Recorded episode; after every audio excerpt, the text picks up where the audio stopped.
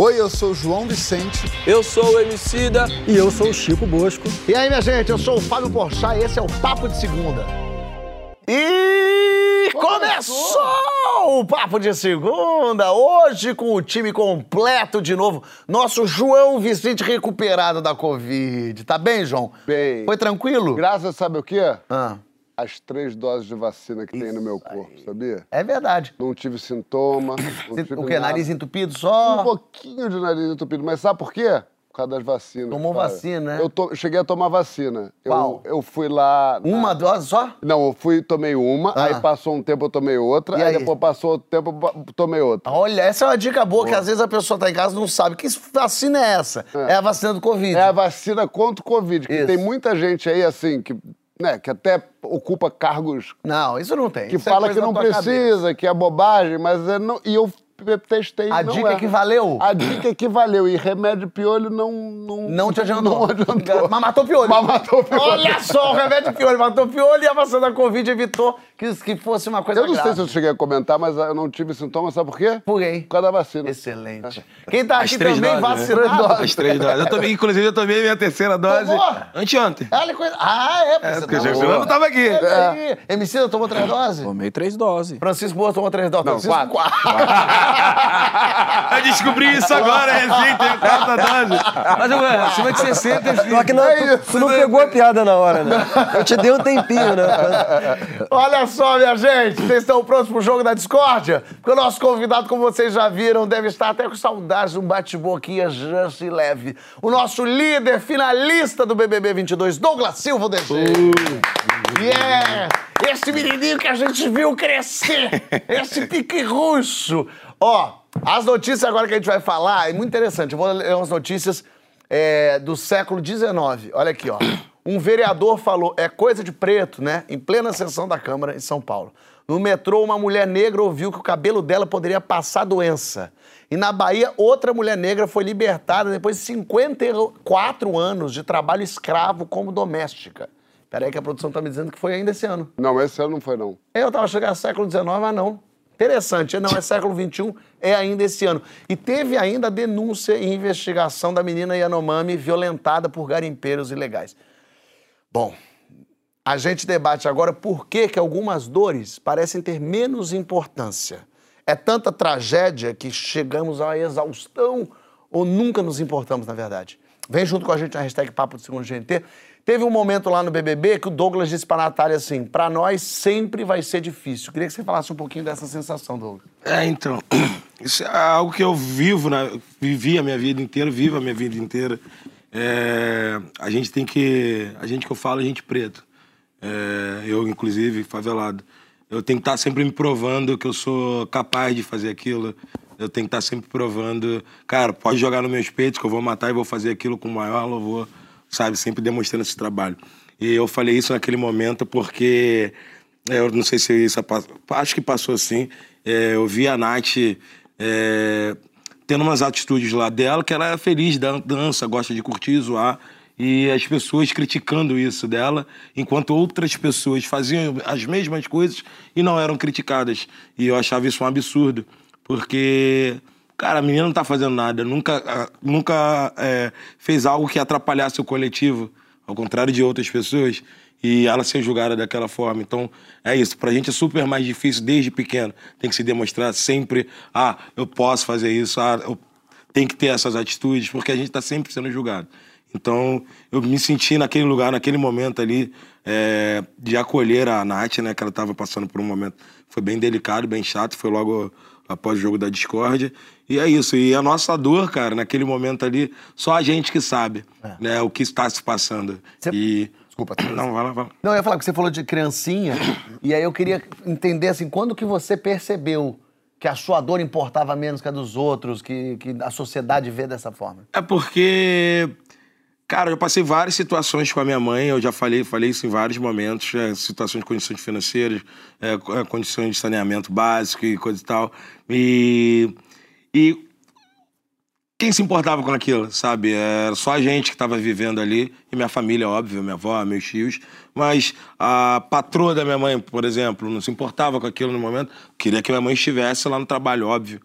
é o lugar dela, cada um tem esse lugar. Só que não queria saber se minha mãe, tipo da chuva que a gente tava falando aqui, não queria saber se minha mãe tinha acabado de perder as camas, per perdeu o fogão, a chuva, tava naquelas condições.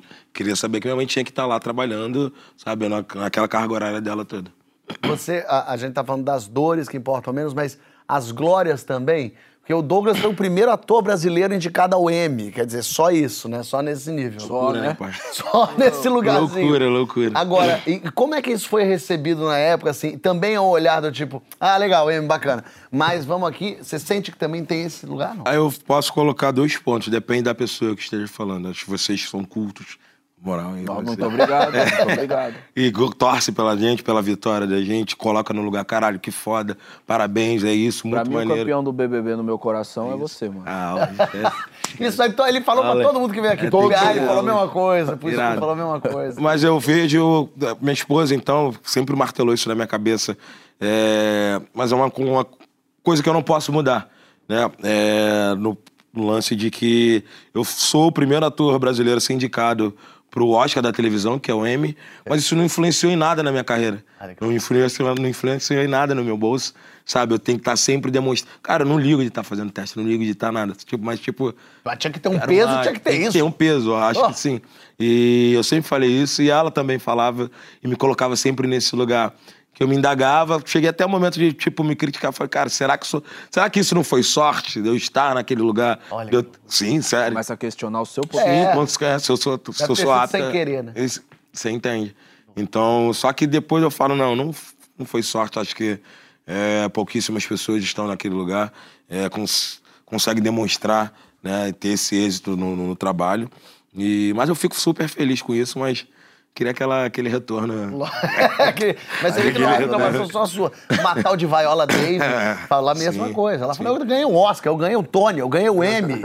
Por que que quando... É, mas eu tive Cidade de Deus, fui pro, M, pro, pro Oscar, Oscar, também. concorreu, quatro. quatro. indicações, sabe? Que e loucura. eu, ve- eu não falo só por mim. Tem vários amigos que trabalharam no filme Cidade de Deus, são atores sensacionais, fora da curva, e não tem tanta oportunidade, entendeu? Às vezes você vê, tá num papel assim, tá em outro papel, mas você, cara, acho que essa pessoa tinha que estar em outro lugar, sabe? É, é. Eu falo sempre pro Rafael Logan também, Sim. que ele concorreu duas vezes ao Emmy. Duas falo, você, vezes. agora, todo lugar que você for, você tem que pedir pra ser apresentado como duas, Duas vezes, vezes indicado ao Emmy. Emmy. Porque esse é um posto muito incrível. As pessoas têm que jogar isso pro alto. Emicida, vou Fui citar uns... indicado a um M também, Tu? mas não ganhei. Ah, inclusive, Mas posso... com justiça, né? Desculpa, fosse Globoplay, ganhava. Eu perdi pra... só ra- rasgar uma cera pra você. Porra, medida provisória escreve. Ô, Ah, ela assistiu lá dentro, tô chegando, hein? Tô encostando, hein? Esquece, muito É, foda. o Emicida, como ele tá ultimamente, vai ser Oscar esse ano, com certeza. Ele vai Ah, ganhar que canta, João. Ele vai... Eu acredito. o Nobel de Arquitetura. Nobel- Emicida. É esquisito. A vacina que eu falei que eu me tomei, quem, quem achou foi o Emicida. Foi ele que desenvolveu. É ele que desenvolveu. Ah, brincando, misturei queijo e alface. Aí vai se colocar bicarbonato. Um sal grosso, isso aqui mata a Covid. Ô, Cedola, é, vou ler uns, um- umas frasinhas aqui pra você, olha que bonita. Permita que eu fale, não as minhas cicatrizes. Achar que essas mazelas me definem é o pior dos crimes. É dar o troféu pro nosso algoz e fazer nós sumir. Isso é Vinícius Moraes. Isso é, Sou um poeta. isso eu acho que é Ari Toledo. Não. É, eu quero que você fale Tom um pouco Cavalcante. por que que você compôs esses versos assim. Da onde veio? É, Pegando o gancho da fala do Douglas, muitas vezes, mano, até quando as pessoas são bem intencionadas, a gente pega na melhor da perspectiva, na melhor das intenções, é, elas buscam é, encontrar pessoas racializadas, vamos dizer assim, pretos, indígenas, ou uma questão de gênero, mulheres, LGBTQIA+, e por acreditar de verdade, por uma coisa legítima, que a opressão que aquelas pessoas sofrem precisa ser evidenciada, é, elas acreditam que aquele é o único assunto no qual aquelas pessoas precisam, que podem participar, saca? É, é muito importante que a gente entenda que o fato de eu ter sofrido com racismo ao longo da minha vida e sofrer algumas situações até hoje, não me transforma num porta-voz do racismo. Essa é uma parada que eu nego veementemente, sempre, sacou? Eu sou um ser humano que sofre como um ser humano com qualquer opressão que as pessoas sofram pelo mundo e venham até mim. Sacou? Então, eu não sou proprietário dessa dor nesse sentido. E às vezes as pessoas querem me limitar a ser uma pessoa que tem autoridade, vamos dizer assim, para falar somente sobre isso. Sei. Só que visitar essa dor é reabrir uma ferida. Falar de racismo é sempre tocar numa ferida. Você, é, é como eu pegar o pior trauma da vida de qualquer um de vocês e conversar sobre isso aqui de uma maneira trivial. É, fala aí. Sabe? É. Só que pra gente é uma coisa extremamente dolorida e mais dolorido é ainda quando parece que esse é o único assunto no qual nós podemos tocar. Então, permita que eu fale. Não as minhas cicatrizes, eu sou maior do que isso. Isso nem devia estar aqui. Sacou? Minha trajetória inclui um monte de coisa. E, infelizmente, e aí reconheço, de verdade, gosto de enfatizar isso, reconheço que muitas vezes pessoas, até mesmo bem intencionadas, legitimamente bem intencionadas, o Brasil precisa falar sobre isso, Emicida, fala alguma coisa. Até porque também tem essa parada de parece que só as pessoas de pele escura têm autoridade pra falar sobre racismo e não, mano. Todo mundo tem que falar sobre essa parada. Se a gente estiver realmente disposto a encontrar uma solução, essas conversas não podem ter dono. Sacou? Elas não podem pertencer a um único grupo de maneira nenhuma. Elas precisam chegar, inclusive, nas pessoas que são acusadas de cometer os atos de racismo. Saca? Então, transcender a cicatriz é isso. Entender que uma pessoa de pele escura, antes de qualquer outra coisa, é uma pessoa. Saca? E a gente precisa entender a trajetória dela como uma parada múltipla, ampla, humana. Porque é assim que a gente entende as pessoas que são entendidas como brancas aqui. Uma coisa muito legal que ele falou, assim, que eu, na época eu nunca tinha me dado conta, que o Emicida falava muito assim, tem que trazer preto aqui para falar sobre qualquer assunto.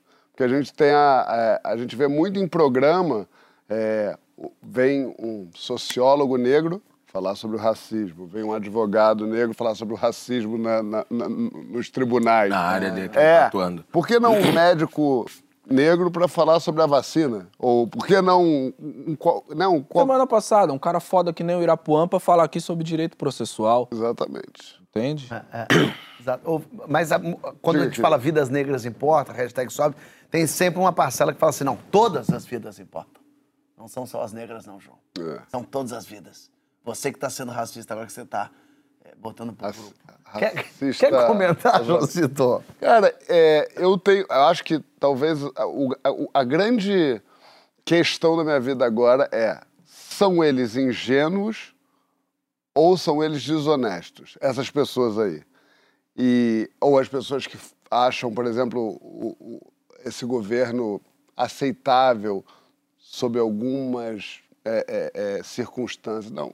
Se for outro fulano, pô, ali entre ele e ele, eu vou ficar nesse governo atual que está destruindo o Brasil. Eu costumo, eu, eu tendo a achar que é desonestidade. Uma fala dessa é desonesta, porque é, é muito simples entender que quando alguém fala vidas negras importam, a pessoa está falando sobre as vidas que estão sendo perdidas. Porque, essa, porque a- as vidas do. Os brancos não estão morrendo diariamente nas, na- nas comunidades. A- a- o branco não, não, é, não é, é- é usual que o branco sofra de violência policial. A bala perdida, É, às a- vezes acha mais preto que É, branco. a né? bala perdida. Todas essas, todos essas, esses fatos, não estou falando de teoria, de filosofia, estou falando de fatos. A gente vê, tem números, eu nem vou saber dizer agora, mas sei lá, quantos homens pretos morrem todos os dias no Bra- Brasil é, 23 por, por violência policial ou por gue- guerra numa comunidade. Não importa. Fato é que existe um problema urgente que é o respeito às vidas pretas. As pessoas estão morrendo. É a mesma, se, eu tiver que desenhar para esse ser humano que está falando, não, vida- vidas é, é, brancas importam também, todas as vidas importam, é o seguinte. se eu disser, salvem a arara azul, pois ela está possivelmente vai ser extinta, não quer dizer que eu te- esteja falando foda-se os pombos. Nem que eu vá matar os pombos. Eu só estou dizendo que há um assunto mais urgente a ser debatido aqui. A Arara Você tocou Azul está aí. assunto, Eu não gosto de pombo. Mas é porque você é um racista, é, é Pombista. animal. Bombista.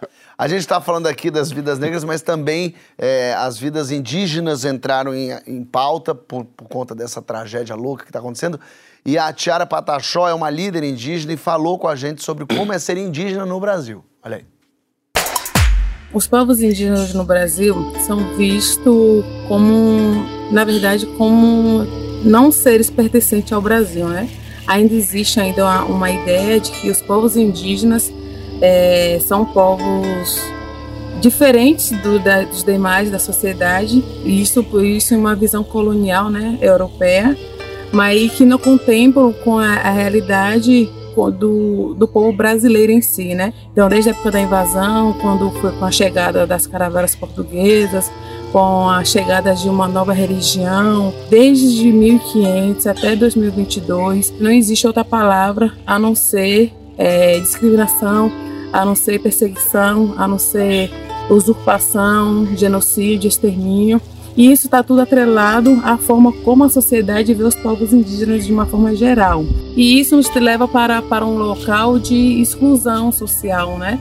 Não que a gente queira, não que é, é algo que a gente é, toma para, para si de ser excluído. É porque a sociedade nos enxerga mesmo como excluídos. E aí, falando desse contexto né, de violência que os povos indígenas vêm sofrendo desde 1500, o que vem chamando atenção recentemente nas redes sociais e nas mídias é sobre o caso dos povos Yanomamis, né, que vive dentro de uma reserva indígena já demarcado, só que é uma reserva que está sendo visada né, pelo, pelo governo, pelos garimpeiros, como pa- para que sejam extraídos minerais. E isso atinge a gente diretamente, porque a partir do momento que tentam dentro dos nossos territórios para tentar tirar minerais, eles não só vão entrar para fazer isso, eles vão entrar, eles vão entrar com armamento, eles vão tentar modificar a, a cultura, o povo que já existe ali. Então, o governo, ou o nosso o atual governo, ele não é- está aberto para o diálogo, né? Então, quando a gente tem o presidente da FUNAI, onde ele abre a boca e fala que assim como os, eh, como os indígenas e Yanomami, os garimpeiros também sofrem, a gente já sabe, mais, já tem noção do como, de como o governo está atuando nos territórios indígenas, né? Nossa luta é contínua, nossa luta é diária, nossa luta é pela sobrevivência, é por nossas vidas, é por nosso território. Nessa, né, quando eu falo território, não é apenas a terra em si. O território para gente significa ancestralidade, significa história, significa luta, significa resistência, significa cultura. Então isso tudo está atrelado na questão territorial. A única coisa que a gente pede, a única coisa que a gente quer é só existir, é só viver. As pessoas querem que os povos indígenas vivam isolados, as pessoas querem que os povos indígenas não tenham acesso a nada, elas se questionam muito mais sobre ver um indígena utilizando um iPhone, sobre ver um indígena tendo um carro, do que elas se questionar porque os povos indígenas sofrem tanta violência, porque uma criança de 3, 4 anos é morta é, ou então violentada sexualmente e isso não incomoda elas, né? Então, ou seja, a violência dentro, dentro do território brasileiro já é naturalizada de uma forma geral.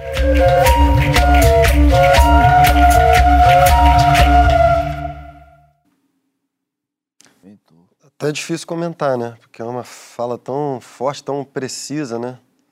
E tão pungente, assim.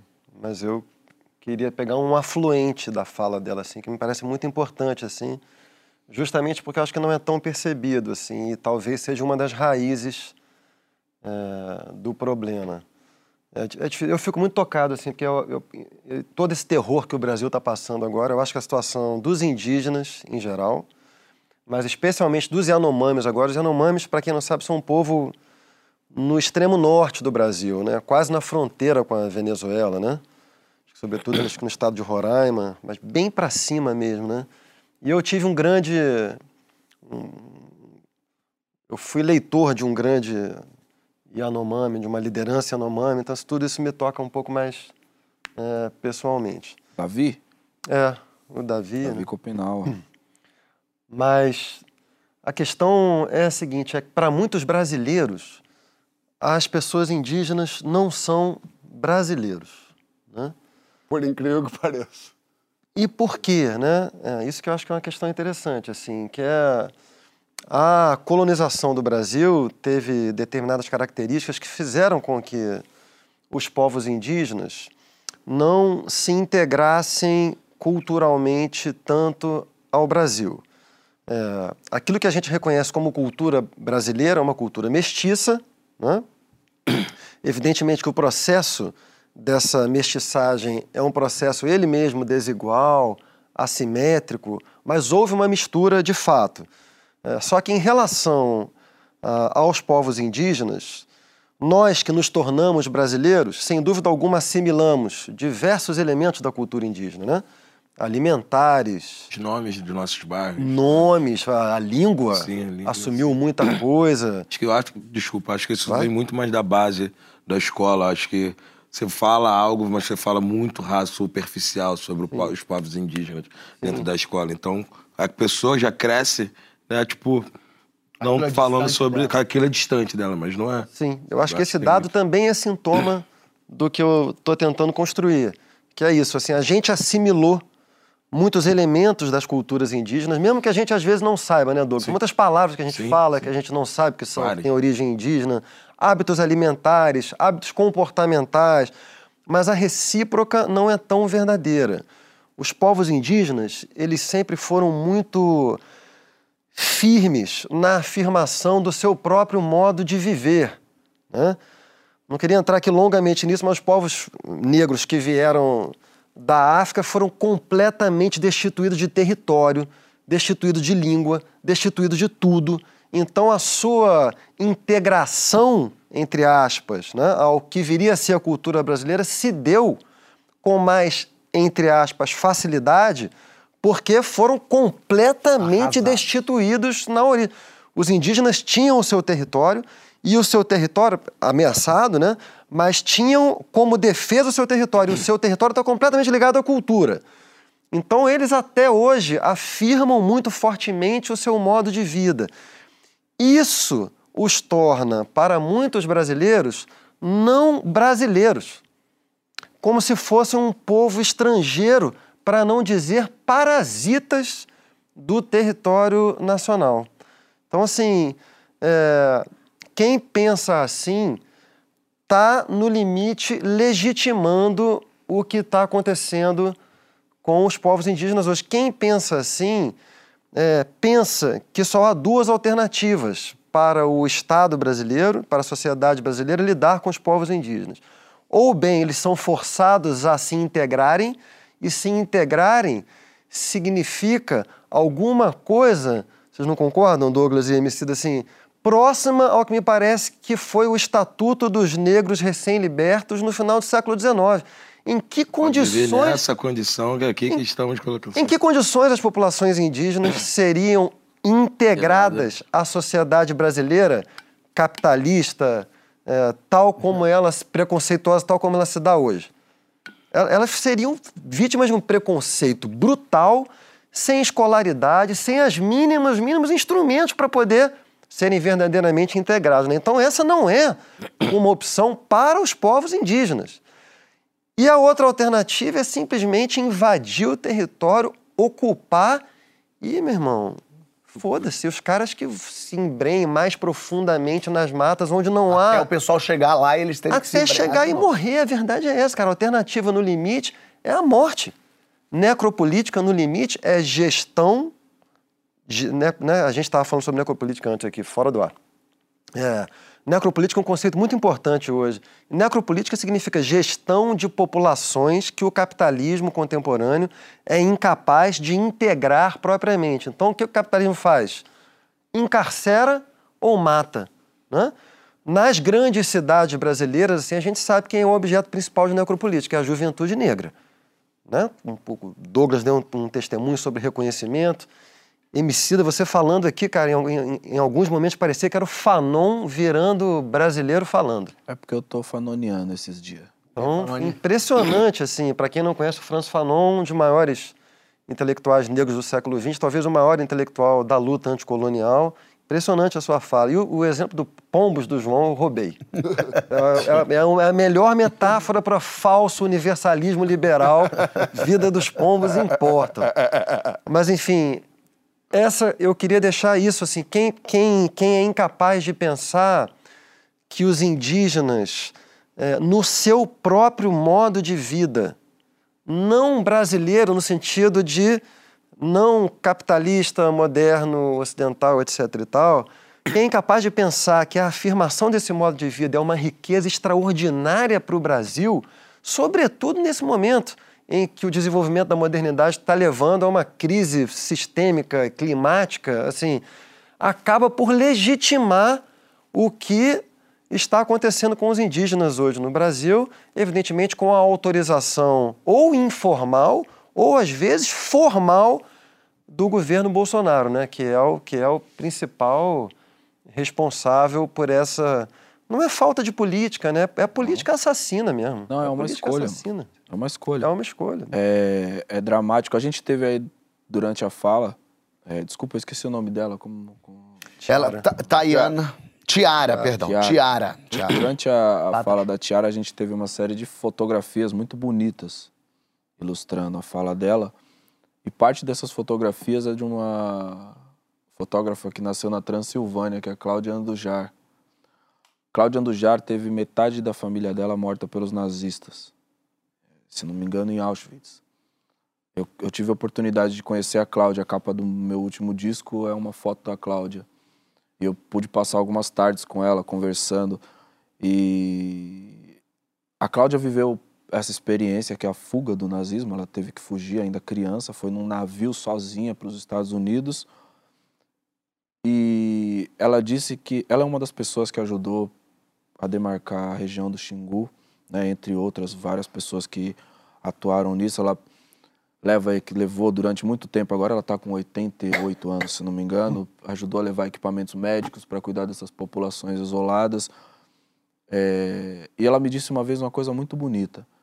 Ela falou que ela carregava um trauma muito grande nela, uma dor muito grande, ela se sentia meio que como uma folha solta no vento. Depois que ela encontrou e teve a oportunidade de conviver com os Yanomamis, foi que ela teve a sensação de que novamente ela tinha uma família nesse planeta.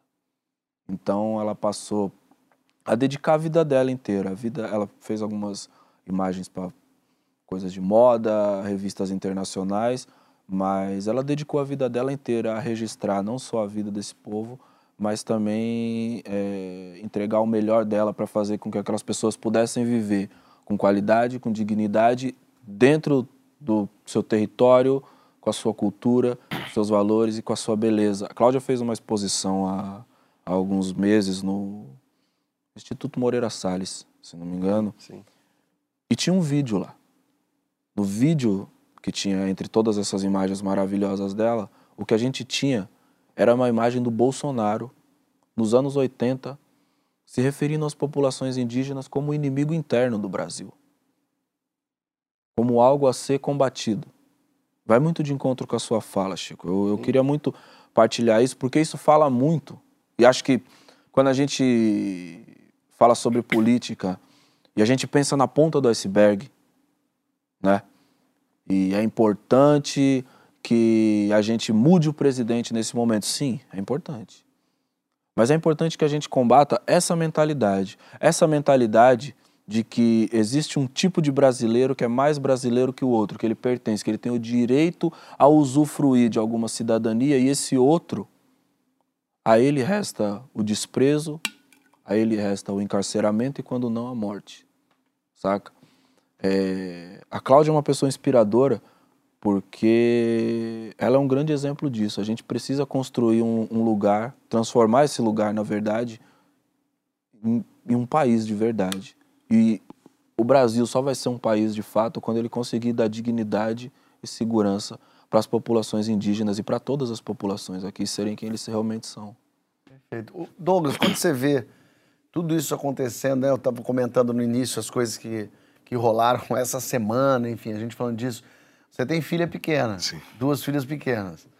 Assim, o quão é desesperador para um pai saber que elas vão sofrer, que elas vão passar por coisas e o quanto você tem que prepará-las ainda com 10 anos, né? A mais velha tem 10 anos e a, a Morena, que é a mais nova, tem 1 e 8, né? É, eu tento usar o mesmo método da minha mãe. É, eu aprendi muita coisa nessa vida pelos ensinamentos da minha mãe, pela história de vida dela, pela história de vida da minha avó, pela história de vida da minha bisavó. Eu já sabia o que, que eu iria sofrer. É, tem um lance, eu, tipo, a- a- dentro da favela, a, a, o, o- a vaidade, ela é muito grande. Eu digo de est- estética, você tá sempre com o cabelo cortado, tem que estar sempre com não sei o que lá. Então tem um padrão. Gente- Na minha época, né, era cabelo, cabeça cortada, cabelo Raspado, né? raspadinho, baixinho. E quando eu, deixei, quando eu comecei a deixar o cabelo crescer por causa de um trabalho, meus amigos na escola não entendiam. Ficavam me zoando, pegavam muito, muito, muito no meu pé. E já era uma parada cultural. Então, eu sempre tive isso e minha mãe sempre me alertava. Tá, mas o que, que você quer? Você vai fazer o trabalho, não vai? Você vai deixar seu cabelo crescer. Mas isso vai te incomodar. Vai, eles vão continuar te zoando, mas você não quer seguir assim? Você não quer fazer isso? Então, você vai ter que passar por isso. Então, eu estava sempre ali me remediando, né? Então, com as minhas histórias de vida, que eu conto para as minhas filhas, mais para Maria Flor, Claro. a Morena ainda não entende. Ela vai, sabe, sendo vacinada contra tudo isso, todas essas mazelas aí que vão vir para ela, que independente de onde ela estiver, independente da condição financeira que ela estiver, isso não vai deixar de acontecer, entendeu? E eu acho que ela tá absorvendo muito bem isso, e ela já tem um lugarzinho dela de fala e ela fala super bem. É, fofo demais. A gente recebeu aqui um tweet que eu acho bacana de falar, o Fabrício Andrade. Ele diz: Fui professor de direito indígena aqui em Rondônia. Muito difícil lecionar esse tema, há muito preconceito. Há um estigma muito negativo por aqui. Os juízos equivocados dificultaram muito. É isso, né? Já tá entranhado. Já. É, não, mas eu acho que duas coisas, assim, o que o Douglas falou que eu acho espetacular e o que o Emicida falou que esse preconceito contra indígenas não nasce com o Bolsonaro, nasce desde o começo da gente, a gente aprende na escola que o povo não é- aprende a importância do povo indígena, aprende que é um povo, é, é ali que está encostado num canto. A gente, eu acho que até se guia muito ali na educação por um estereótipo ali de comportamento, mas é tudo muito nublado, não tem, não, não existe é, é, é, é, uma, pelo menos quando o Douglas me falou na hora, o Douglas falou na hora, eu me, Remeteu me identifiquei assim, o que, que, que meu professor falou sobre os indígenas Só o dia. O dia que você tem que isso, né? botar. Eu fiquei pensando nisso também, É, porque a gente, a gente aprende sobre, por exemplo, a língua portuguesa e, de alguma forma, a nossa assimilação dá a entender que a língua portuguesa nasceu dessa forma e que essa é a forma Ah. única da língua portuguesa. Quando a gente faz uma comparação com o português de Portugal, a gente já acha um outro idioma Ah. praticamente. E o que dá originalidade? A... O brasileiro, Português o brasileiro. português brasileiro, Ah.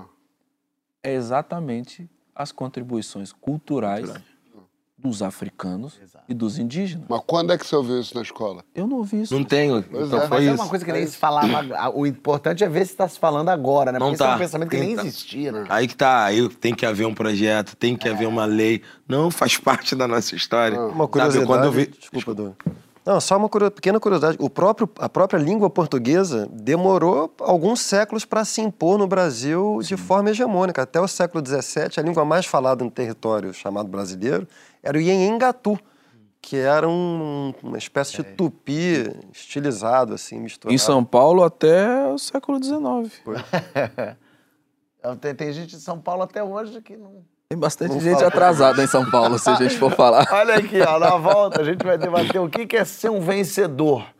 Pra ganhar, você precisa necessariamente ficar em primeiro? Conta quando você se sentiu vencendo na vida lá na nossa hashtag. Papo de segundo GT que a gente já volta.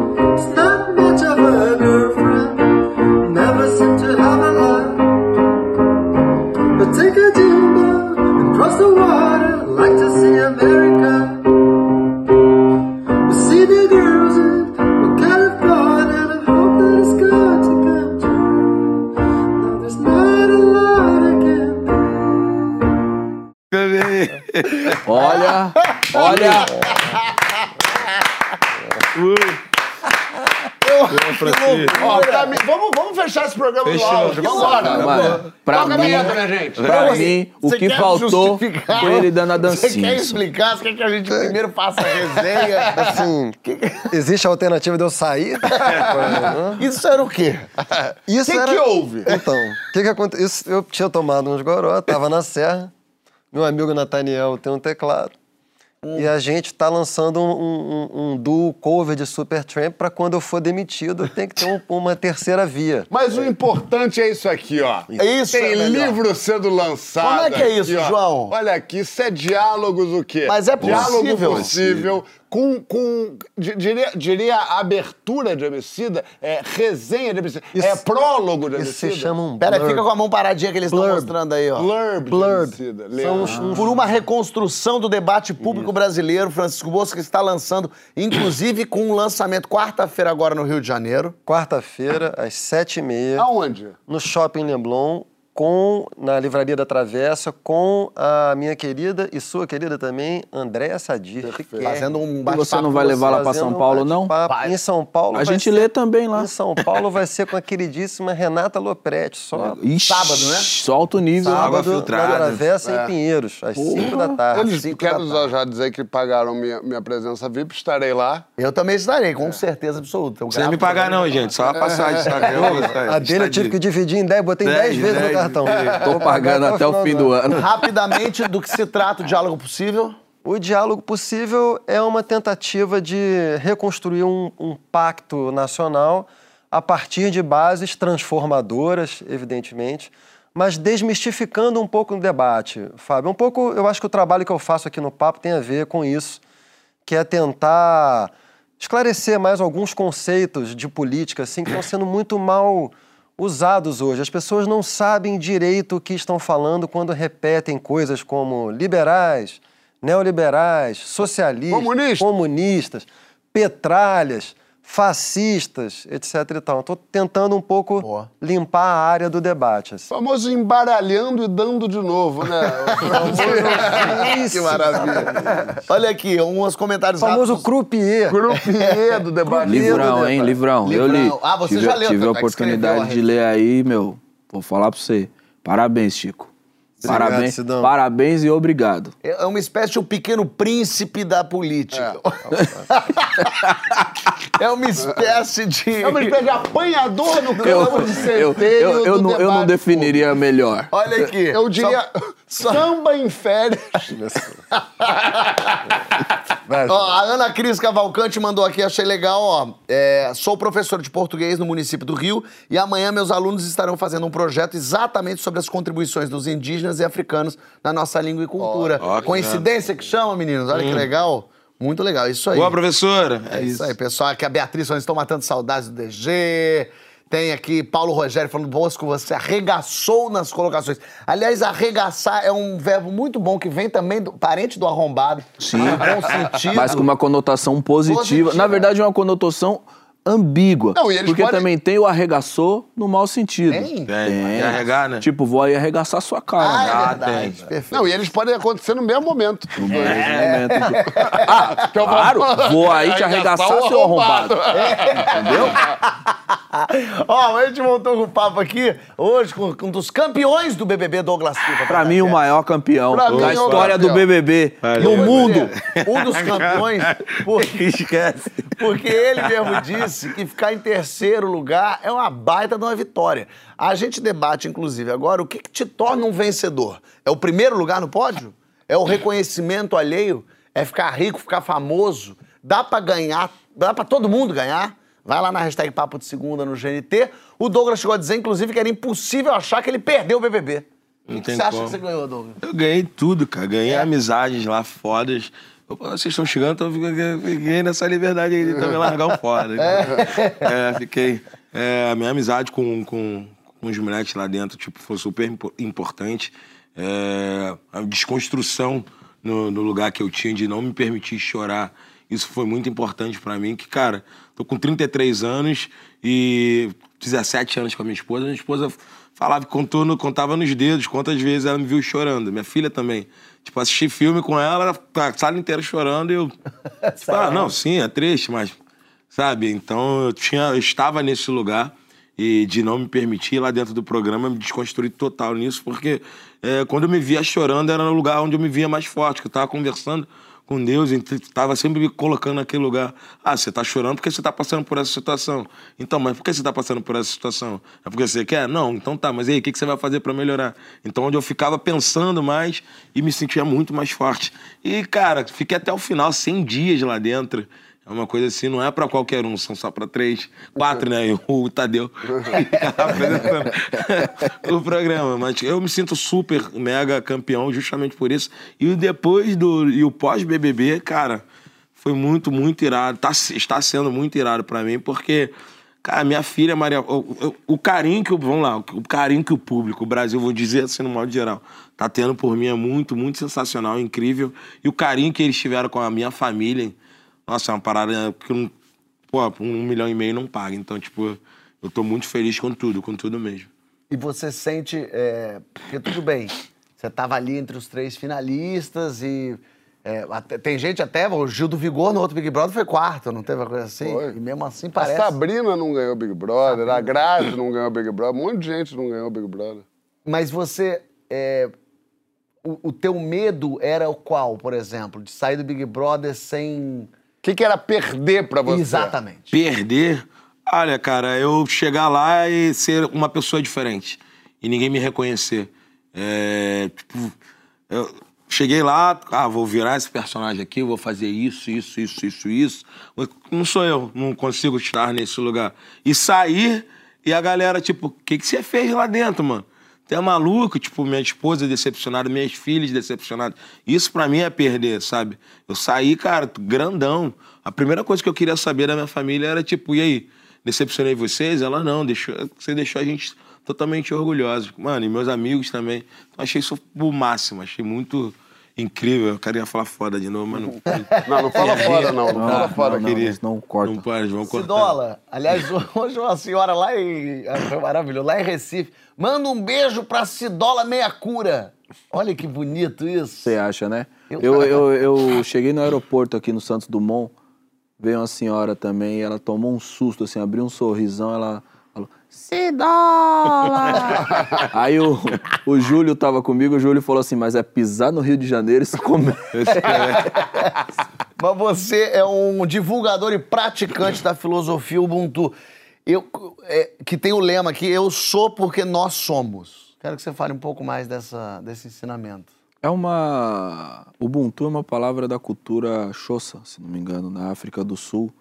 E aí a tradução às vezes trai a gente, né? Porque a palavra na cultura dela tem um sentido muito mais profundo. Então, dentro da língua portuguesa, o mais próximo que a gente consegue chegar do que significa Ubuntu é eu sou porque nós somos, que seria uma forma de dizer que a minha humanidade é um reflexo da humanidade que me cerca. Tem uma história que ela é muito compartilhada na internet sobre como um antropólogo francês, se não me engano, teve contato pela primeira vez com essa filosofia. Essa filosofia é encontrada não só na África do Sul, é, em vários países, sobretudo nos países de cultura banto, é, e só que com palavras com, com nomenclatura diferente, sabe? A história é a seguinte: esse antropólogo ele ofereceu uma cesta de doces para umas crianças no povoado africano. É, a cesta estava disponível para aquela que chegasse primeiro. E as crianças naquele povoado deram as mãos e foram correndo juntas. Quando elas chegaram, elas puderam todas elas desfrutar dos doces. E aí o antropólogo perguntou: por que, que nenhuma delas correu para chegar primeiro e ter todos os doces só para elas? E uma das crianças respondeu: como é que um de nós ia ficar feliz se todos os outros estivessem tristes? Então essa é a essência do Ubuntu, o reflexo da humanidade sempre, sabe? Se retroalimentando, porque no final das contas, derrotado é todo mal ganhador, sabe? Aquele que precisa da, da humilhação, da diminuição do outro para sentir que a sua vitória é completa, sabe? Acho que uma vitória verdadeira ela traz junto também o respeito, o que nós chamaria de fair play. Mas, Joãozito, muito bonito isso. fala. Todo mundo competindo, vamos ganhar junto, mãos dadas, que gostoso. O importante é competir mesmo, Joãozinho? O importante é ganhar essa caceta toda. Não, acho que o importante é competir com dignidade. Ah. Eu acho que, é, como o Douglas disse, assim, é, você ganhar passando gente pra trás, fazendo coisa errada, é uma vitória com gosto amargo, né? É uma vitória onde você não. Quer dizer, depende do seu caráter da sua consciência, mas é uma, é uma vitória que vem ali é, a que preço? Eu acho que é possível você competir, você perder com dignidade, sem soltar a mão do, do que você acredita. Agora, não vou mentir, que quando eu entro numa, numa, numa disputa, é para ganhar, mas não necessariamente a disputa. Talvez seja ganhar alguma coisa em mim, conseguir encontrar em mim algo que eu não conseguia. Douglas disse do choro, de, de se encontrar com, com, com, enfim, com a emoção dele, né? Isso é ganhar também, não é? Cara, tinha outros momentos lá também. Aí é disputa, disputa. Vamos supor, Ganhou das, pro- prova das provas. ganhou 300 das próprias provas. provas. Eu sempre falei, eu nunca de- escondi isso, eu sou competitivo. Mas isso não quer dizer que eu vá ser o filho da, da, da nananã, sabe, pra ter aqui, pra ter esse êxito, pra ser o campeão. Não. Mas eu sou competitivo, mas isso não invalida meu sentimento ali, o meu caráter. Não quer dizer que eu seja competitivo, que eu vou deixar meu cara, vou passar tudo à frente disso, sabe? Não. Quem ganhou mereceu, Douglas? Brincadeira. É, vamos Francisco, mas essa coisa, eles até. Nesse Big Brother. Virei meme agora, sabe? Já me dá, obrigado. Esse Big Brother, eles, eles fi- formaram um time, a gente até comentou disso, essa coisa da, da broderagem ali. E teve até um momento que o Tadeu falou: gente, vocês estão, ah, não vou votar, não vou votar, mas um vai ganhar, vocês vão ter que sair disso aí. E aí eu entro no. Eles estavam muito torcendo um pelo outro, mas é humanamente possível não sentir inveja de alguma forma? Não estou falando, logicamente, daquele caso específico. Estou falando. Porque assim, ah, eu quero muito que o outro eu perdi, mas ele ganhou, que lindo isso também é saudável, em algum lugar é humano falar assim, mas eu queria ter ganhado essa cacheta. Assim, acho que. Ah, é pra. Foi mal, só pra. Foi mal, desculpa, desculpa. Vai que Vai, vai. vai, vai, vai, vai, vai, vai. Empolgado, Foi mal. Vai, não, vai, vai, vai. Vem, vem, depois eu vou. Mete aqui, Ah, ó. não, É constitutivo do ser humano. Foi bonitinho ele. Não, sério, tinha- sério. Douglas. esqueci agora. Esqueceu, Não, né? não, fala aí. Esqueci mesmo. Inveja, inveja. É, então, acho que não tá nesse lugar. Tá mais de você participar daquilo. Se você foi campeão, beleza, vai ser fora da curva. Vai ser maneiro. Mas se você não for também, caralho, parabéns. Que bom que você fez isso. Que bom que você foi campeão. Ah, tô vendo a sua felicidade. Também fico feliz com isso. Mas eu não acho que eu não, nunca. Ninguém ali, não, tipo, em nenhum momento. Tanto que é, todo mundo ganhou. Vários- tivemos vários líderes lá dentro e coisa e tal. Eu ficava feliz, pô, eu mandei bem nessa prova. Cara, fui até meu limite. Era sempre nessa tecla que eu batia, porque eu sou competitivo. Igual teve a prova. Uma prova que tinha que colocar uns bloquinhos. é, pode falar o nome da coisa? Pode. Da PicPay que teve. E aí na, na rodada. Puta, teste- esse não podia. É, né? Não. Não, esse pode sempre estar muito bem-vindo. E né? aí, e aí eu errei. Tipo, e quem perdia fosse o primeiro sair, iria pro paredão. E, cara, o erro foi meu, e eu vi o erro. Vamos supor, o bloco estava assim, virado pra cá, eu vi o erro, consertei o erro, mas consertei ele de cabeça pra baixo. Mano, aquilo me consumiu muito mais do que ter ido pro paredão, porque eu sabia que ia pro paredão, mas aquele erro ali tava me consumindo, porque eu errei por uma, por, por uma falta de atenção minha. Eu, cara, eu sou competitivo, como é que eu tô errando por isso, entendeu? Mas vamos lá, aí no final, eu voltei, não sei o que lá, fiquei entre os três últimos, e quem ganhou foi o Pedro e o PA. Beleza, são meus amigos. Pô, cabe a mim ficar feliz por eles. Não ganhei, mas fiquei feliz que meus amigos estão lá. Independente de eu estar no vivo comendo filé mignon. mas cabe eu ficar feliz. Até se fosse a Jade Laís Graça, eu ia ficar feliz, entendeu? Ah, parabéns e vamos lá, segue o baile. E você ganhou muita coisa, como você mesmo estava falando aqui. Então você estava em paz consigo mesmo. Sim, total, total. Quando a gente está em paz, é mais fácil a gente reduzir o afeto da inveja. Agora, zerar, Zerar o afeto da inveja, eu acho que exige um, um tipo de, de preparação do seu eu, que é uma coisa muito radical, assim. Que, é um- que são experiências humanas muito radicais, assim. Exige um tipo de, de, de, de tratamento interno, assim, que é típico dos santos, por exemplo. O que é um santo? Um santo é alguém isso é um santo. Eu adoro esse, esse tema do santo. O que que é? Daqui meteu um santo, fez assim aqui, ó, pra mim, assim, ó. Fez a, fez a garra. decló, A garrinha. O, o Kant Kant. fala uma coisa muito bonita. O Kant fala que todo sujeito normal tá sempre dividido entre a defesa dos seus interesses pessoais e a defesa dos interesses da comunidade. Né? Os as únicas categorias que não estão divididas são a dos santos, porque reduziram o seu eu a quase nada. Então, o que, que são os santos? Os santos são os indivíduos cujo eu se transformou na coletividade. Né? O, o santo é pura piedade, é pura generosidade, é pura devoção, é pura virtude altruísta, não tem eu. E o outro é Deus, porque constitutivamente não tem eu.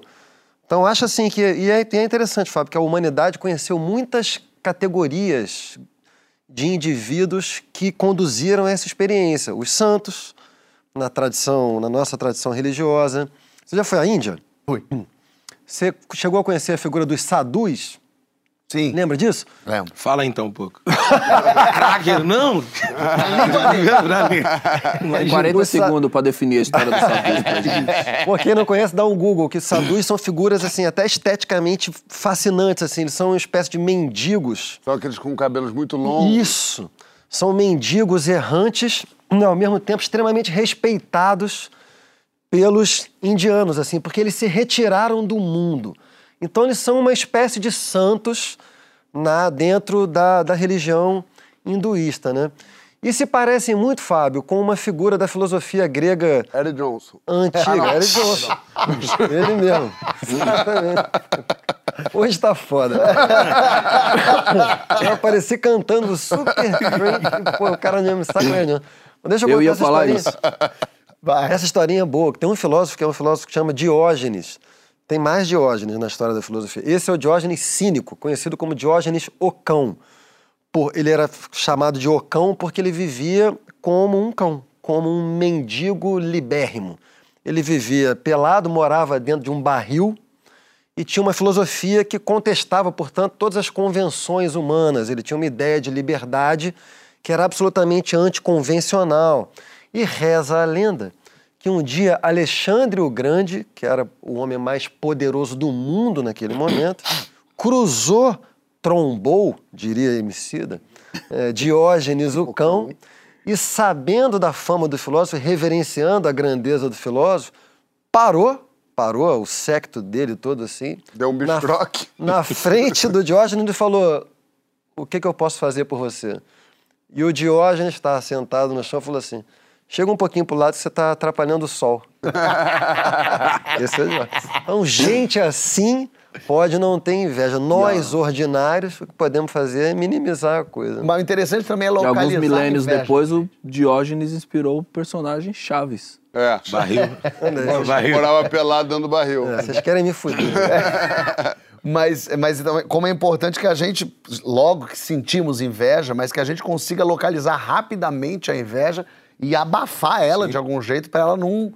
Sim, é um afeto horrível. É. Não, mas pensa bem assim, cá entre nós, nós quatro aqui. Se você conseguir defender moralmente a inveja, eu vou tirar Não, não, não vou defender moralmente, não, mas pelo contrário, assim, mas eu, eu, eu, eu, eu me cerco, sempre me cerquei, talvez seja o meu maior talento, de pessoas muito talentosas. Gente que, ó, que, que, que tem conquista, que faz coisas espetaculares. É, eu vejo ao meu lado o Emicida. Insuportável, é todo, todo, todo, toda semana é um, é um M, é um jabuti, é um negócio. É, O Jabuti não tem, queria, hein? não, sinceramente, é, e aí eu não tô falando que eu sou um ser desprovido de, de inveja, um santo, de jeito nenhum. Mas é, eu tenho muito, muito prazer em celebrar o que meus amigos fazem. Tenho muito prazer em fazer um post no Instagram pro livro do meu amigo. Não é obrigação. Diálogo possível, É, né? O diálogo possível. Já cheguei a falar sobre o diálogo Acho que possível? sim, vai estar lançando É, agora. Quando que lança? Agora sábado Quarta-feira, no quarta Rio, sábado em São Tá. É, eu tenho. Você sabe disso, você faz isso comigo, a gente faz isso entre si, claro. Estamos falando de um lugar privilegiado, de quem também tem suas conquistas. Mas é, é- é celebrar a vitória alheia de quem você gosta, especificamente, especialmente, é, é um exercício e é muito gostoso quando você chega num momento onde a vitória do outro é uma, es- um pouquinho a sua vitória. Deixa eu, a Bela quer encerrar o bloco, Ela você também. Deixa eu homenagear rapidamente essa fala do João. Que o outro lado da moeda da inveja é a admiração. né? E a, são duas economias do olhar que são opostas. A inveja a gente quer aniquilar o outro, a gente quer que o outro não exista para parar de ofuscar o que a gente considera que deveria ser o nosso brilho. A admiração, a gente consegue se banhar pela luz do outro e sendo iluminado pela luz do outro, conseguir refletir essa luz e, portanto, ser iluminado também. Isso, de fato, isso é uma arte de viver. Assim, a gente nem sempre vai estar completamente imune a sentir inveja, Claro. mas a gente tem que se expor à luz do outro para conseguir captá-la e refleti-la entender também. né? que a luz do outro é um pouquinho a sua luz quando a pessoa está do seu lado. Então, quando você lança um livro espetacular, é um pouquinho, é o meu amigo, é, é junto, entendeu? Eu Tem uma ali, coisa né? gostosa. É, Você é sabe que vai no também. coquetel, você vai tomar um negócio. Você sabe que ele não vai deixar de te Alguma coisinha desse livro vai pingar pra sabe mim. disso, o negócio pra ser de lancha, pra vender. O cara vai chamar, vamos churrasco. Show do MC não tem uma lista de 30 pessoas. É isso, é sobre isso. 30 era antes da pandemia, né, João? Porque esse último aí. Calma aí. Eu quero ir pro próximo bloco, mas só lembrando, falando desse bloco ainda, que essa coisa de vencer e não ser o primeiro, eu lembro sempre da- do, do Vanderlei Cordeiro, que era um maratonista brasileiro que estava em primeiro na Olimpíada, aí veio Ah, aquele veio. padre irlandês com um cara doido, veio coisa aí, o cara salvou Abraço, ele, nossa, tirou, velho. e ele acabou chegando em terceiro. Mas ninguém faz a menor ideia quem ganhou. Você perguntar pra qualquer pessoa no mundo, que país que ganhou, ninguém nem sabe. Agora, a história desse Eu cara, a gente lembra. momento. Esse cara ganhou a medalha Barão de Coubertin, que é uma medalha que pouquíssima gente tem no mundo. MC não tem. MC não tem, com certeza. Mas como é importante, né? A construção da história do cara foi em cima de uma derrota, mas na verdade é o cara mais, dos mais vitoriosos. Quer dizer, todo mundo que vai ganhar vai Mas a ganhar vontade- ou perdeu. Mas- Quem vai Quem ganhar vai perdeu, perder ou Mas mal ganhar. sabia ela que essa frase definiria o Brasil.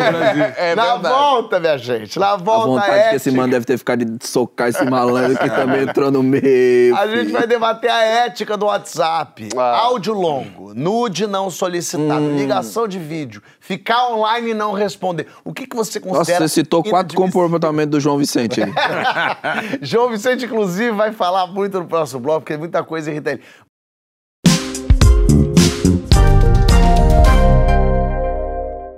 Ó, Mas gente, ele mereceu Eu também ganhar. achei. Ele mereceu. Ah, peraí, gente, a gente tá voltando aqui. Do que que vocês estavam Não, falando? eu tava falando de uma coisa do No Limite, que tá. Ah, lá. tá rolando, legal. Inclusive, Aí, vocês estão sabendo do lançamento de um livro que vai rolar aqui, ó, Diálogo Político? João, é, esse livro, desculpa, ele é novo? Eu nunca tinha visto. Ele é novo, ele é do Francisco Bosco. Ah, não! É, é impressionante. Isso aqui Francisco ter Bosco do Papo de Segunda? tudo do papo de segunda. Ah, o que tá à sua direita? A- Não, Se tivesse um mentira. lançamento no Rio ou em São Paulo, eu iria. Mas quando seria no Rio que Se você fosse poderia? Ah, mas o Rio é legal fazer quarta. Quer dizer, quarta-feira no Rio, no Shopping Lá na livraria Travessa. Seria legal fazer lá no livra- livraria Travessa? Mas em São Paulo? Só eu gostaria de ir no lançamento de um livro como esse. sábado em Pinheiros. Aonde? Na, na- ali em Pinheiros. Ali em Pinheiros. Na Boa ideia. Na livraria Travessa. Ah, Super acessível. Então vamos. E deixa eu falar, a gente vai voltar aqui, pelo amor de Deus, parar com esses mexãs todos. Vai lembrar agora que amanhã tem que história é essa postar aqui no GMT às 9h45. Eu vou falar, pelo amor de Deus. Vou ter que dizer pra esse público que sexta-feira eu tô em Anápolis, sábado em Goiânia e domingo em Brasília com o meu show Histórias do Porchat, mas fica pra depois. Olha aqui, deixa eu falar que a gente vai seguir aqui. Nosso Dia debate- 14 eu tô lá em Belém do Pará. É mesmo? É um beijo pra Belém, É show, beijo MC. pra Mas vocês estão sabendo desse livro que está sendo lançado aqui? Nosso debate agora vai dividir os amigos. vai vender um separar os não? casais, vai dar uma negócio que ele quer, assim, Que comportamento mais te irrita no WhatsApp? Ah, tem Tirar tanto. o azulzinho de mensagem Fábio, linda? Fábio. Douglas tá com Fiat 147 aí, desde o Cidade de Deus pra passar pra frente. Vou vender, gente. né? Vai lá no meu perfil. Eu quero saber se ficar online, mas não responder te irrita. Ficar dias sem responder. Ou mandar áudio de dois minutos. Chamar por vídeo sem avisar Não, antes. isso é pre- prisão, O cadeia. que é compreensível, o que que é crime hediondo na sua constituição do WhatsApp aí? Digita tudo na hashtag Papo de Segundo GT. Vamos começar expondo os amiguinhos. Grupo do WhatsApp do BBB, Doglita. O que, que tem? É, é bomba bem, tem gente... Quem que não responde nada que tá sumido? Eu É não sei, tem mesmo? grupo? Não tem grupo? Não sei, tem. Não sei. Eu não faço parte. Não, não, não, não tem um grupo do WhatsApp dos Big Brother? Não, Não. tem? Eu não sei disso. E é o Big Brother do amor, hein? eu não É, faço parte. É porque também não tem. Cara, eu fui. Eu saí na terça pra quarta, eu só fui reabilitar, fui ativar meu telefone, só acho que quarta agora, semana É agora. Não tem um grupinho, uma Eslovênia, não mandei aí, bom dia, grupo. Ah, se tem, eu não sei. Depois eu, eu vou bater com a minha produção, Mas mas eu sou muito ruim de, de grupos. É, tipo, coisas bem específicas. A minha galera do futebol, Você a galera é, que é tipo é, zoeira total. E eu tenho um grupo da família, agora tem um grupo do, do, do- de trabalho, mas eu não tô nesse. Não. Você responde sempre, você é o cara que deixa acontecer e fica só de olho, só observando. Depende do assunto. Depende do assunto. te interessa, mas, você É, responde, eu é respondo, isso. mas às vezes tem gente que me manda mensagem, eu, tipo, ah, eu vejo, vou responder, calma. Aí eu vou fazer não sei o que lá, sei o que lá, esqueço, aí tá, tá batendo na minha cabeça. Cara, tem que responder aquela. É igual você me chamou, Douglas, vem, vai no programa.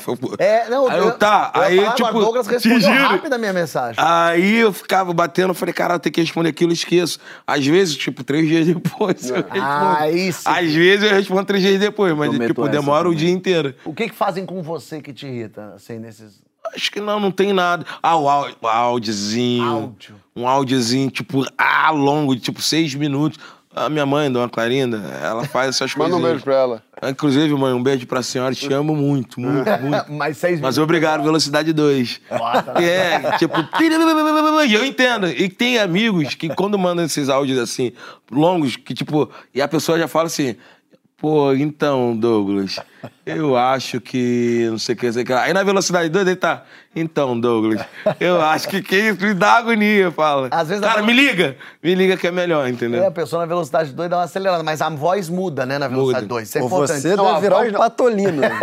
Não, a entonação muda. A entonação. Parece que a pessoa tá te dando uns porraços. É, é, é. Parece, uma vez, a primeira vez, como quando surgiu isso, eu recebi uma mensagem de uma produtora falando. Ele tava falando, sei lá, João, você tem que chegar no evento, tal hora, não sei o quê. Só que quando eu acelerei, era assim: João, é o seguinte, tem que chegar a tal hora, com a roupa tal, e não sei o quê, e o fulano vai estar te esperando. Eu falei, gente, essa mulher, ela, ela tá falando comigo do jeito que ninguém fala. Aí eu voltei, ele falou. Ah, tá, não, era, era, Legal, isso. Queria muito ter visto a expressão facial. É, Eu sempre esqueço de acelerar, sabia? Hã? Quando tá chegando no finzinho do áudio que eu olho, eu. Puta, podia, ter acelerado, acelerado. o bagulho. é, vo- Queimei o pão, porra! Caralho, tá aqui. Joãozito, você tem regras. Não, eu acho que o mundo tem. Não, não, Só mas- sou um cumpridor. Mas você, o que que te mais te irrita? Quero ah, saber. tem muita coisa. Se for falar de mim hoje, vai voltar, hein? Não, você. o Francisco tem uma que, que me, me irrita profundamente, que é, ele manda um áudio. Daqui a sete minutos ele apaga. Hum, Mas o que, que você fez antes? Comigo hoje. O que, que aconteceu antes na nossa comunicação no Zap? não respondi? Não respondeu. Não. Cara, e o Francisco é tão bonitinho, porque, inclusive, ele tá lançando um livro agora. É, A dela Possível. matar, gente. É, que, mas tem uma coisa que é muito bonita sua, que é, que é ter respeito às palavras, ter respeito ao que se fala, como se fala. Uma vez, um amigo em comum escreveu um negócio e, e- e aí o Francisco... escre- Foi um áudio ou foi um... Ele escreveu um tratado que eu abri e vi e não vi, quando eu vi ele apagou. Ele estava falando mal desse amigo meu, desse amigo nosso.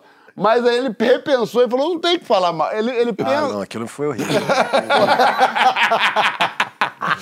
Mas é, eu O acho que que emicida te? Ah, vai, vai, vai, você ia falar. Não, eu acho que, por exemplo, o joinha é o passivo-agressivismo maior do mundo. Quando é só o joinha. Só o joinha. A pessoa- Eu respondo não, mas muito jo- assim. joinha. Respondo muito. Muito assim. joinha? Tipo, ok, assim, vou- Joinha não que é pode rápido, eu sou prático. existir. Joinha não pode existir. Não pode? É, o, jo- o joinha, ele é o contrário do fogo. O joinha é frio. É, o joinha eu respondo é... muito assim. Ih, rapaz, entrou, entrou um áudio. Entrou um áudio aí. Isso que Agora não pode acontecer. ó. Eu, Essas coisas. eu, e, eu e, e Cidola Meia Cura, a gente se fala bastante durante a semana, mas é Sabe, muito... mas sabe uma coisa, João, aqui em rede nacional que eu não consigo entender muito, assim, que você faz, você conversa pelo Instagram às vezes. É, é verdade. E eu acho, depois que eu tenho o número da pessoa lá no zap, lá nós podíamos manter a conversa lá. Porque às vezes você me falou um negócio e eu quero rever, e eu não sei onde que você falou Mas sabe o que, que é? Porque, em geral, essas conversas começam num bullying. Eu te mandei uma foto de uma pessoa ridícula Isso- e aí a gente Isso, deixa eu explicar. Não, isso, você. isso, é isso. Isso Por favor, ser- por favor, por favor. O João Vicente, é, ele tira sempre duas horas do dia dele pra vasculhar a Deep Web, a internet mais submundo e pútrida que existe. E ele encontra pessoas constrangedoras, em situações péssimas, gente com, é, com, com, com, com, a, com a cara com em posições estranhíssimas. E ele sabe o que que pega cada um dos amigos. Duas pro horas. Francisco, ele manda um tipo de. Olha isso! Pra mim, ele manda outro tipo. Francisco é mais, é mais bullying político. É, é mais, é mais é, na verdade, é, é- é idiotices da esquerda brasileira. Esse é o nosso assunto. O, o João sabe que eu tenho pavor de, de envelhecer e ficar sem graça, esquecido, não ter relevância. Aí mando muito Marcelo Madureira. Mentira, não mando não. Ele me manda muito, muito artista que sumiu e que falou alguma coisa totalmente equivocada. E fala, olha aí. Lembra do palhaço que eu te mandei? Um palhaço muito velhinho.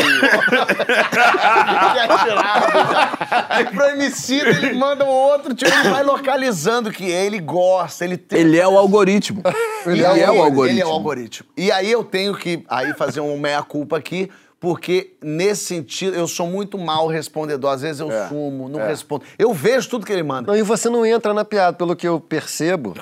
Você é incapaz de se alinhar à maledicência. É, ele, ele, não, ele não curte. não e é isso, aí você vai perdendo o afeto. Eu babo. pessoa. Não, eu também. Eu, É um ele me pega assim, deleite, que ele, é ele sabe assim, exatamente o tipo de é coisa que eu não perfeito. consigo ficar É indiferente. perfeito, é perfeito. Mas, por exemplo, eu tenho uma, uma coisa seguinte. Eu acho, ó, gente que não tem o azulzinho no WhatsApp é um nível de resolvimento do afeto familiar. Eu tô falando de, de nascença. É, é, é, é- é uma tal desprendimento, não precisa de nada mais. Porque a família já deu tudo que ela precisava de afeto, já deixou essa pessoa segura. E aí ela cresce e vira a pessoa que não precisa saber que a pessoa viu. João, há esperanças pra você. porque Ah. Eu não tenho pontinho azul. Você não tem? Não tenho. Olha aí, Mas você há tem? trabalho, não? Você tem, Fábio? Não, O Tio Azul tem. também indiferente, assim. Não, não tem nenhuma ansiedade pra isso. Eu, assim, por exemplo, eu tenho um amigo meu que a gente combinou uma coisa.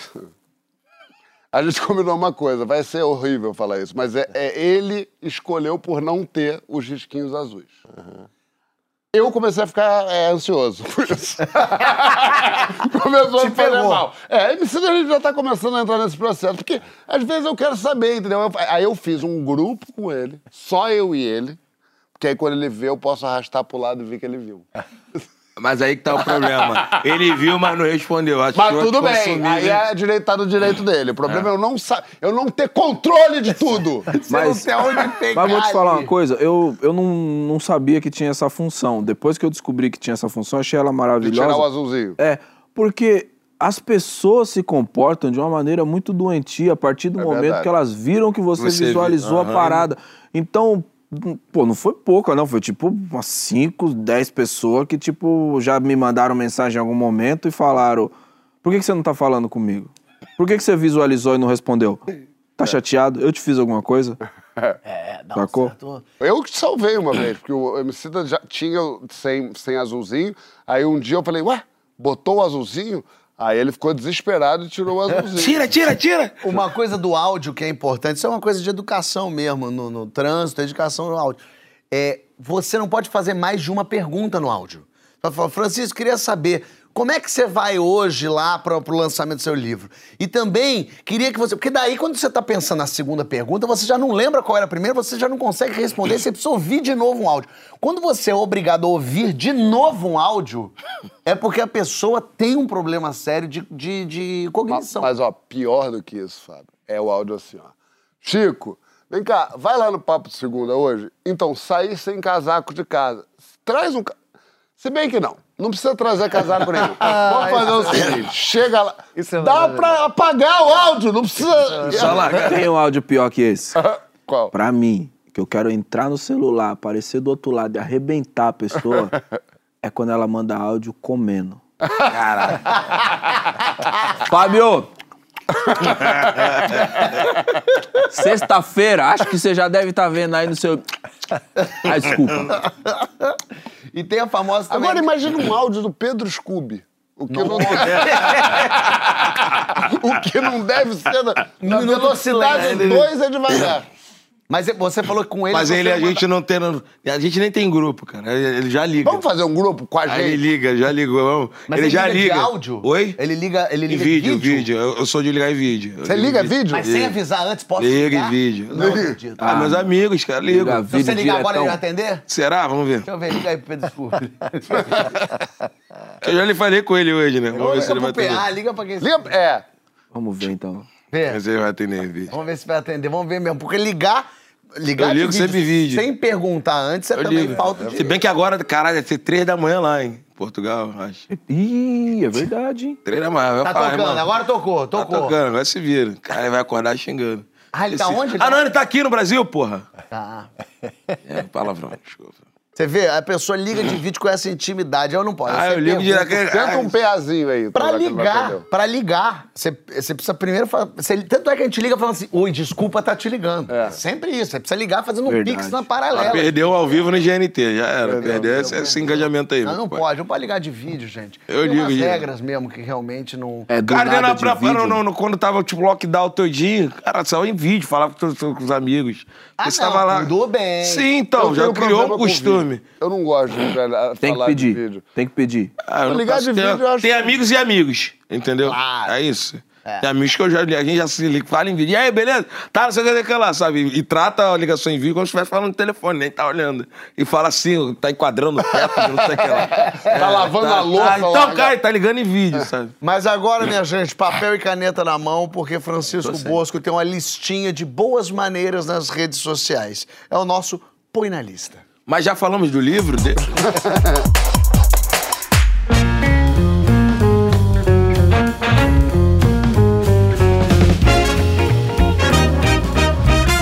Senhoras e senhores, está valendo o Põe na Lista. Vocês pedem e eu ofereço meus humildes serviços para tentar melhorar as relações humanas.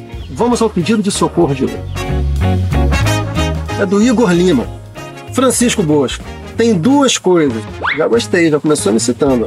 Uma é que eu não me canso de arrumar discussão em rede social. Você e a humanidade. E a outra é que eu não consigo ficar longe das redes. Você e a humanidade. Tem regra de comportamento para interagir na internet? Põe na lista pra mim. Igor, tô aqui pra isso, meu velho. Vamos nessa. Primeiro, nunca mandar uma DM para alguém que você não conhece, escrevendo apenas oi ou pode falar. Gente, pode falar.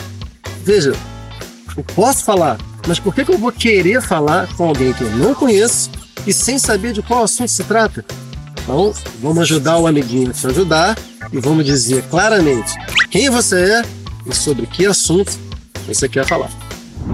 2. Se você estiver dando aquele seu rolezinho digital de repente se deparar com um post expressando uma opinião que te desagrada, antes de fazer qualquer coisa, tire um minutinho para pensar na seguinte questão: será que eu preciso mesmo fazer um comentário agressivo para registrar o meu incômodo? Olha, se o post for de um político, beleza, entendo, tem uma disputa o tempo todo nas redes e cada reação conta.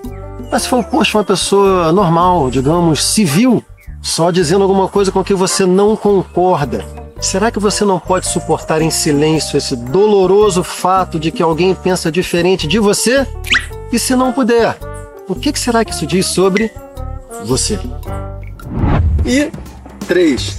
Quando você vira uma foto de alguém querendo biscoito, e o biscoito, lembrem-se, é a moeda universal das redes sociais, não seja o estraga prazeres que vai lá e comenta, ih, olha lá, tá querendo biscoito.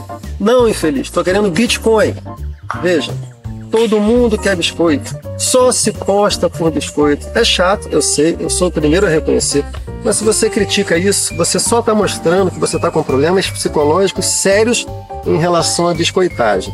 Então faça-me um favor, ou você não dá o biscoito, não é obrigado, ou ganhe o seu biscoito honestamente. Esse papo me deu uma fominha. Vou ali. Francisco, nas regras, responder com sticker, com figurinha. Eu gosto, adoro. Tu gosta, né? Tu gosta de figurinha? Figurinha é eu bom demais. Eu. Figurinha é bom demais, mano. Figurinha. Ah, Figurinha da- são aquelas, tipo... Sticker. Ah, chique. eu tenho várias agora. minhas? Não, eu não- várias minhas. agora. É verdade. Várias, várias. Eu não reclamo de figurinha, é que você tem uma categoria de figurinha específica que eu não posso abrir na frente da João minha família. inviabilizou o meu celular pros meus filhos. Eu não- É isso. É isso. Todo Eu mundo eu consigo abrir. Se é João, do João eu- Vicente, eu tenho que fazer assim, ó. Caralho, o não tem condição. O João sabe que eu não gosto de ver nada nojento, nada aflitivo. E de vez em quando ele manda só de sacanagem. Às vezes é um pênis com 30 agulhas. É Ai, que horror! Por que, que eu vi isso? É operação de baço. também. Só pra Eu, não, mas essa- isso, isso, quando você falou duas horas, que ele, ele, ele usa duas horas do dia pra selecionar esse conteúdo, eu acho muito pouco, de verdade. Pra mim, ele tem umas quatro agências Eu também que achei faz isso. invertido. Duas horas ele usa pra trabalhar. É, mano. Porque não é só casar, pra né, mim, não é só pra você, não é só pro Chico. casar. O Todo João mundo. precisa casar. Acabou. E você sabe que eu tô falando com você. o nome veio aqui, ó. Brasil. Mas quase saiu. Eu sei qual é o nome que você ia falar. Marcos Veras, que tá fazendo aniversário hoje. Parabéns, Marcos Veras! Mas Marcos tem que mandar- Veras. Tá vendo? Isso é outra coisa. Eu tenho que mandar um áudio, um parabéns. Não posso mandar em rede nacional um parabéns. A pessoa quer que eu mande pessoalmente. A pessoa quer que eu faça uma Mas postagem. o Marcos Veras não é aquele herói que te salvou? Ele mesmo. Ele merece, Esse é excelente. Esse Ah, inclusive tem uma festinha. Ah, ele não falou não pra vocês, né? Esse- cara- Ah, Vamos vou nessa? falar o endereço, Malandro, vamos? Vamos Esse fazer cara, uma você devia dar um Celta pra ele, mano. Tem gente falando. Tem gente falando aqui, ó. É, botando aqui. Pra mim, o pior de tudo é bom dia nos grupos. A Camila Pachá diz que odeia bom dia nos Bom grupos. dia, tá suave. É, tem aqui é, o, o Raul Cristiano, esse eu de vez em quando faço eu. Quando começa com pode falar, eu acho. Fala logo, pô. É, Esse fala. Ah, isso aí que eu logo, gosto. Pode Gente falar, que não né? lida muito bem com o celular, que assina mensagem no WhatsApp. Isso eu amo. João, não sei o que, não sei o que mais. Um abraço, Chico. Ué, fala, eu sei. Não, esse aí. é- Tem vários, tem vários, tem O vários. mesmo Raul não tem, Cristiano, ele fala, ó, não atendo vídeo no banheiro, por exemplo, nem da minha mulher. E, e tem aqui, odeio quem manda áudio comendo, a Gabriela Viana também foi na tua. Sinto sua dor, Gabriela. E o João Vitor fala, áudios poderiam ser bloqueáveis. Não, faça isso. Você acha ruim bloquear? Acho ruim, porque, por exemplo, no flerte, Ah. um áudio, É. um áudio meio que. Chico é pra. É, é o Chico, o, o João é pra frente. né?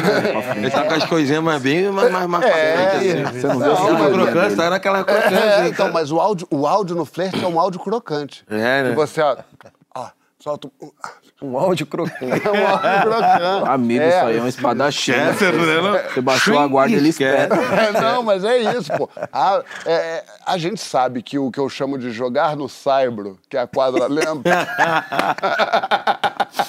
que, que é, é esse, é, esse, é esse chaveco É do- muito da- tempo livre. da, da mídia soci- da, da- da- das redes sociais. É uma coisa, é uma arte mesmo. É realmente. É você ver uma coisa e mandar a foto. É um nude que às vezes escapa. Eu não é aguento uma- mais o João. Chega! é, é bom, é, é um áudio que fala assim: Oi, é, tô aqui acordando e. Cara, melhorou meu dia. Te ganhou Me já. ganhou demais. E ganhou no Te papai. logo um MD Chef. Ai. Ai, Tô ligado. E aí, Chuco? e aí? Papo É, luxo. true. Acabou. Vocês acreditam? Não acabou que açúcar era doce. Hoje? É. Mas eu cheguei a mencionar aqui o livro. Que livro é esse, João? Possível. É do Francisco Bosco. Esse? Esse. Mentira. Vai, já lançou? Esse aí. Vai lançar? Quarta-feira. Quarta-feira. Olha, gente, quarta-feira agora, na livraria da, da Travessa, no Shopping Leblon, tem o lançamento do Essa Diálogo Possível do Essa meu é amigo. Francisco E. Douglas vai estar lá, não vai? Lógico que estarei, ó. O negócio da campanha lá, o número do Pix. Falei ao vivo? Falei, mas tá Douglas, aqui. obrigado Eu pela que tua agradeço. presença. Foi sensacional. É sempre bom ter você. Nós. Feliz da vida que as pessoas estão dando ainda mais visibilidade, estão te vendo, estão te olhando. A gente é, é amigos, né? De trabalho, de zoeira. Pra quem não sabe, o Fábio, a gente trabalhou muito Calma. tempo junto lá no Esquenta. Não pode falar. Não, não. Lá no Esquenta. E a gente tem essa troca aí de energia já. Mas só com ele, então. Bom, Então vamos que. Muito legal. É, seu fãzão. Vamos aí, Nos Rafa? vemos quarta-feira no Nos lançamento vemos do livro quarta-feira. João não vai é porque não toma vinho em copo de plástico. Papo Luxo, semana que vem a gente tá de volta com muito mais, minha gente. Tchau, mãe. Beijo, beijo. Alô, Carol, Maria Flor, amo Parabéns, vocês. Vera!